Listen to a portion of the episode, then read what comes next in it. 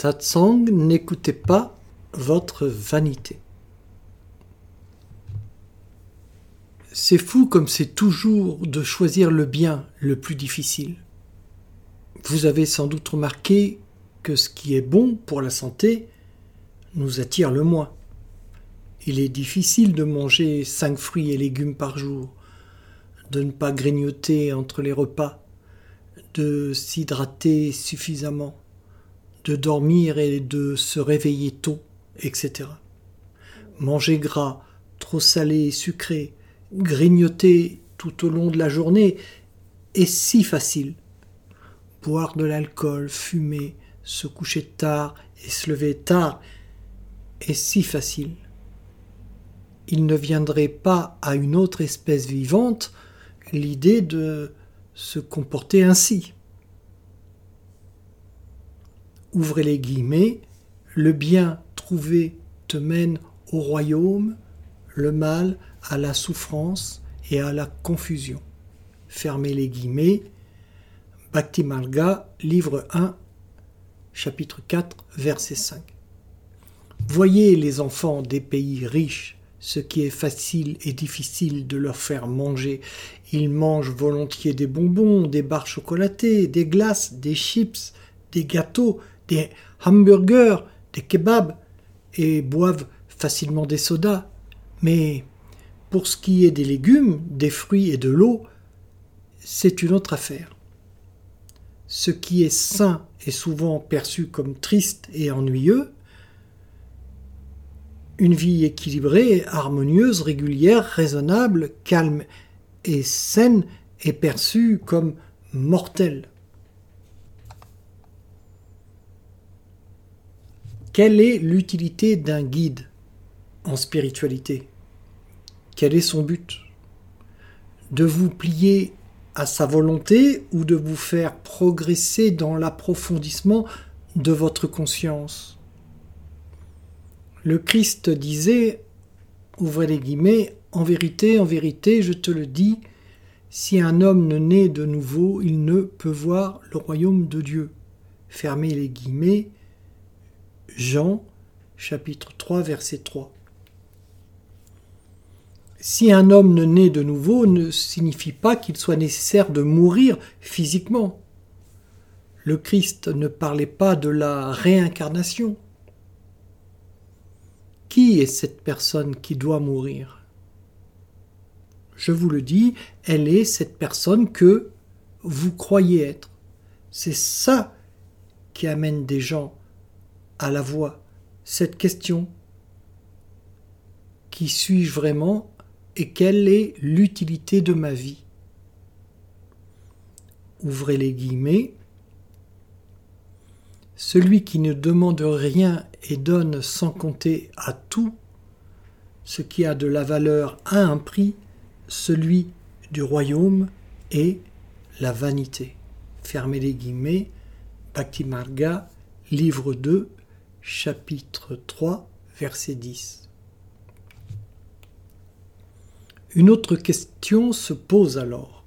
Qui est cette personne qui doit renaître pour voir le royaume selon les paroles de l'Évangile?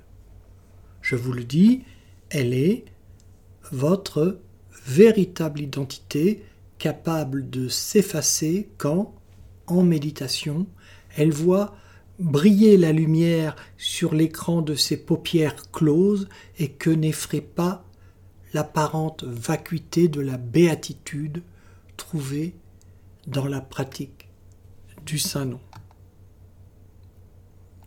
L'observance fait du bien à votre conscience profonde. C'est pourquoi il peut être difficile d'y être constant. Quitter la pratique des trois piliers fait retomber dans la confusion. C'est pourquoi c'est si facile c'est dans la constance, dans l'observance de l'agia, de la pratique des trois piliers, que vous vous libérez de l'ancienne personne pour renaître au nouvel être capable d'entrer au royaume. Si je vous poussais dans la direction où vous penchez, ce serait plus facile. Et vous me trouveriez génial, comme certains maîtres qui disent que vous êtes les phares de l'humanité, de grandes âmes et que le monde aurait perdu de ne pas vous connaître. Je vous, pousse dans une direction où le faux ego n'a pas envie d'aller. Alors sa vanité est frustrée. Si vous allez sur une voie spirituelle vraie et profonde,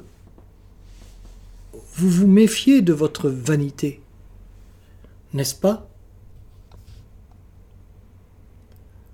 Vous voulez la satisfaction, mais quelle satisfaction? Celle de vos désirs ou celle plus profonde de votre conscience qui se souvient du bonheur premier? Partez du bon point. Vous connaissez la parabole du semeur dans les évangiles. Ouvrez les guillemets. Voici que le semeur est sorti pour semer. Et comme il semait, des grains sont tombés au bord du chemin, et les oiseaux, étant venus, ont tout mangé. D'autres sont tombés sur des endroits pierreux, où il n'avait pas beaucoup de terre. Et aussitôt ils ont levé, parce qu'ils n'avaient pas de profondeur de terre. Mais le soleil s'étant levé, ils ont été brûlés, et, faute de racines, ils se sont desséchés. D'autres sont tombés sur les épines, et les épines ont monté et les ont étouffés. Mais d'autres sont tombés sur de la bonne terre, et ils ont donné du fruit, l'un cent, l'autre soixante, l'autre trente, entendent qui a des oreilles. Fermez les guillemets. Marc chapitre 4, versets de 3 à 9. Avez-vous des oreilles? Avez-vous entendu, c'est-à-dire compris cette parabole? Si vous arrivez à la révélation avec une terre mal préparée, pleine de ronces, de cailloux, de moineaux, alors la graine de la révélation ne germera pas. Ce qui est facilement perceptible est toujours plus attirant, plus évident que ce qui est subtil. Les bruits d'un embouteillage sont toujours plus prenants que le souffle du vent dans les feuilles des arbres. Mais qu'est-ce qui vous fait du bien? De quoi avez-vous besoin? Du boucan des choses contraires ou de l'harmonie subtile? Choisissez et campez sur vos positions. Ne vous laissez pas distraire par les propos du faux ego. Certains de votre besoin, restez dans la guia et la pratique des trois piliers sans prêter attention aux pensées. C'est fou comme les bonnes choses laissent peu de traces dans la mémoire, tandis que les mauvaises ne s'effacent jamais et guide votre comportement.